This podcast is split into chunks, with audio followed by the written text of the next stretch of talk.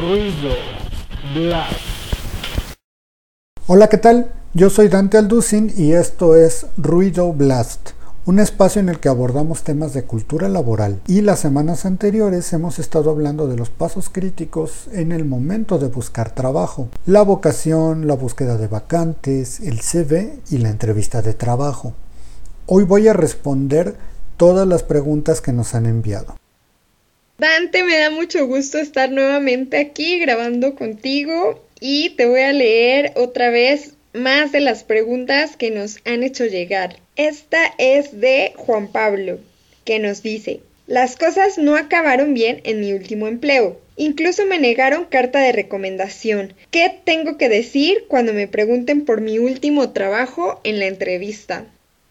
Esta es una buena pregunta. Analiza qué fue lo que sucedió realmente qué fue lo que pasó, qué ocasionó este inconveniente y trabaja en una manera de poder expresarlo diplomáticamente. Puede ser que tú y tu jefe no se hayan entendido porque tenían diferentes puntos de vista, que llegaron a un punto en que ya no se podía negociar algo más positivo. Fue una situación que no se pudo desescalar. ¿Cómo funcionan las bolsas de trabajo? ¿Se publican vacantes que valgan la pena? Supongo que te refieres a las bolsas de trabajo. Son plataformas en Internet donde las empresas suben sus vacantes y la gente que está interesada la revisa y aplica.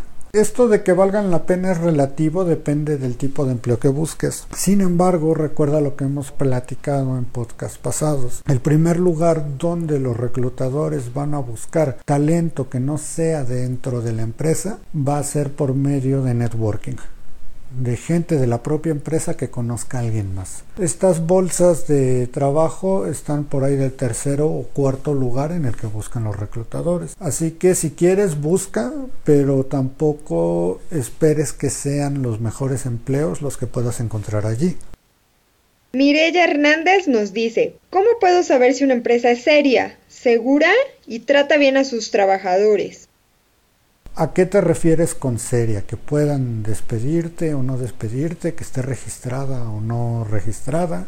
Revisa en internet, revisa la presencia de esta empresa, busca en LinkedIn gente que haya trabajado para esta empresa, busca en la sección de noticias si hay algo sobre esta empresa, ¿Cómo sabes si trata bien a sus trabajadores? Puedes estar en contacto con alguien que haya trabajado ahí a través de LinkedIn o alguien que haya trabajado indirectamente para ellos. La cultura de las empresas se permea a todos los niveles. Incluso si tú le preguntas a un proveedor de la empresa, te va a poder dar algún tipo de avistamiento de cómo es la cultura empresarial.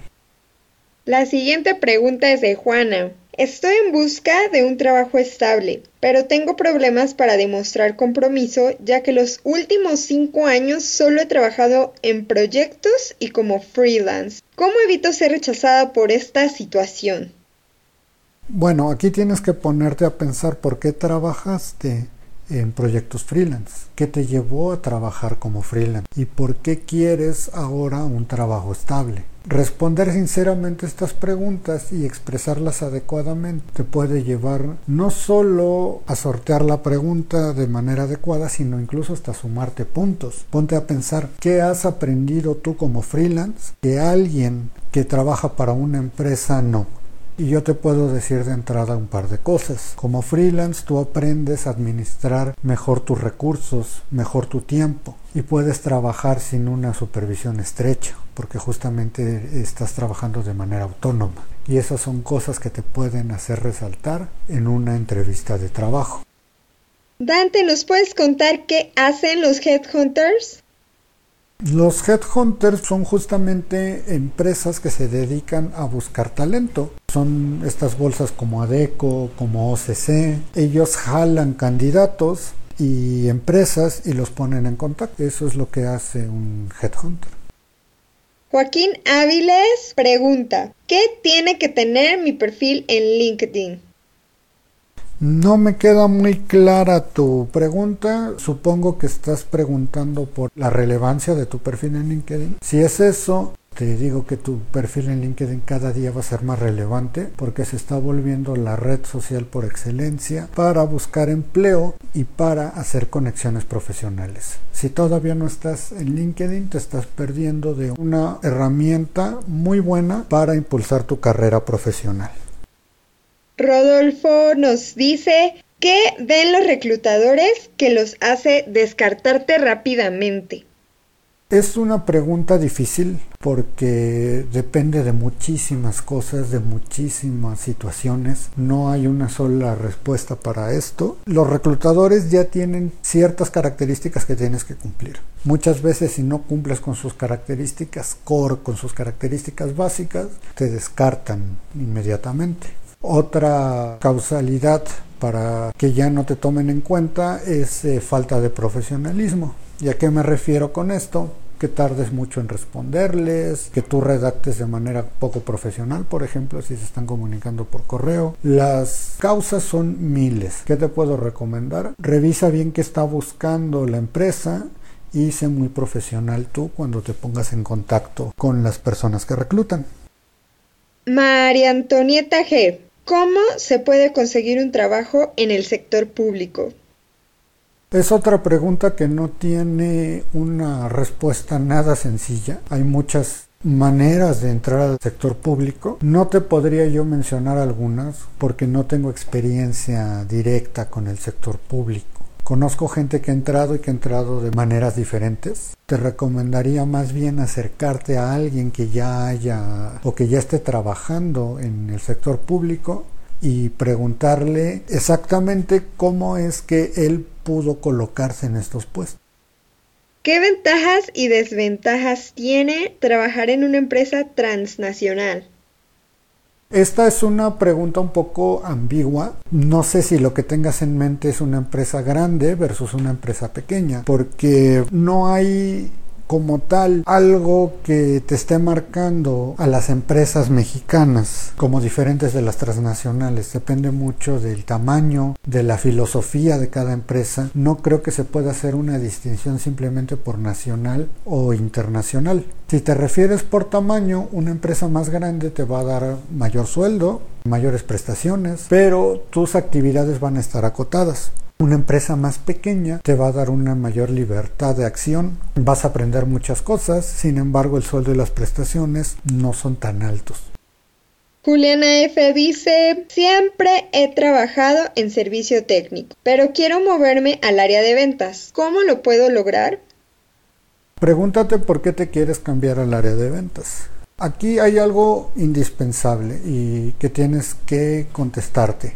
¿De verdad te gustan las ventas. Si de verdad amas las ventas, adelante. Yo te recomendaría tomar cursos de ventas y ver qué área de todo este gigantesco universo que son las ventas es la que te interesa y ver qué necesitas para estar ahí. No es tan difícil como ventas para entrar como vendedor junior, pero sí te recomiendo que antes tomes un curso, que lleves eh, esta acreditación y te va a ser un poco más fácil hacer la transición.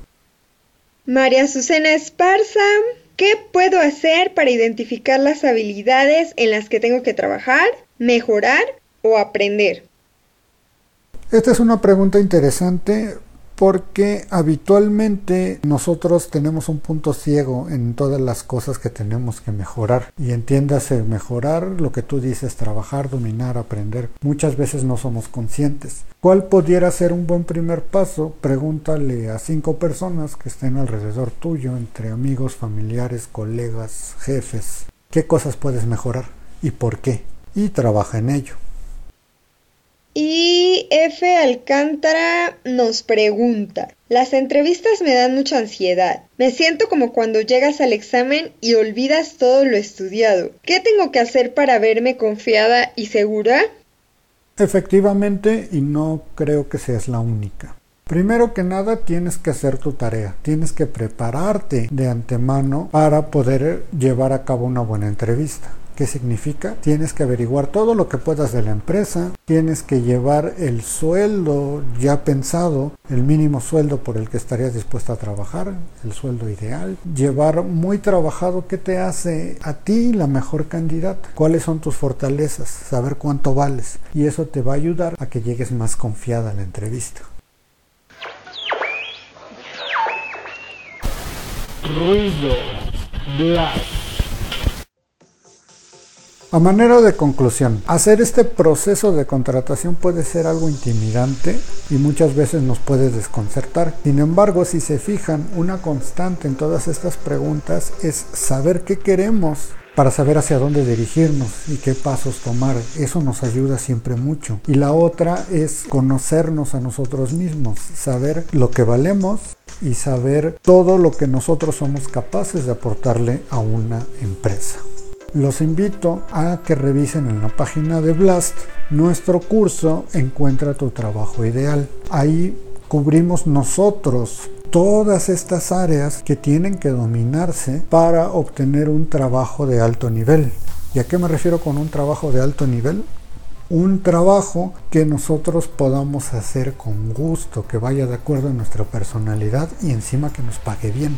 Aquí vamos a empezar a trabajar desde conocernos a nosotros mismos, saber cómo está el entorno laboral, qué hacer, cómo movernos en este entorno laboral, cómo crear una estrategia ganadora para buscar trabajo, cómo preparar adecuadamente una entrevista, cómo eliminar los nervios en una entrevista y cómo negociar un buen sueldo para poder sacar lo mejor de nosotros mismos. Así que los invito a que revisen nuestra sección de cursos en la página de Blast y cualquier duda no duden en contactarnos en nuestra página de Facebook. No se les olvide seguirnos en Instagram, en Facebook y estar al pendiente porque tenemos muchas más cosas, tenemos mucho más para ustedes y si hay algún tema en específico que quieran tocar, simplemente contáctenos. Nos vemos la siguiente semana.